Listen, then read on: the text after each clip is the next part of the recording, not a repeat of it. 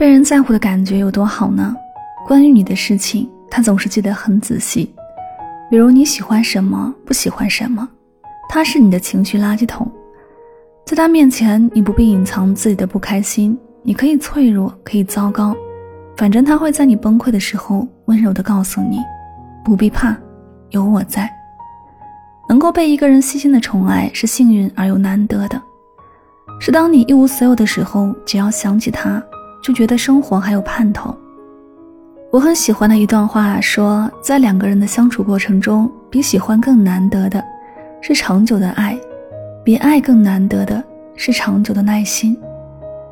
一个人愿意在你身上倾注一生的时间，陪你笑，陪你闹，不厌其烦地照顾着你的生活，不是因为他本该如此，而是因为他爱你，所以他甘愿如此。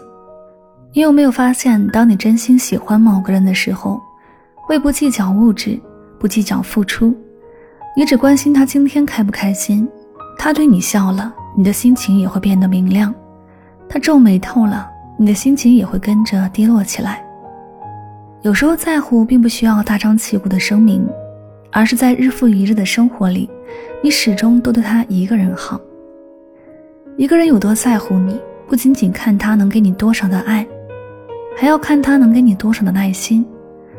有些人对你的耐心只有一阵子，有些人对你的耐心却有一辈子。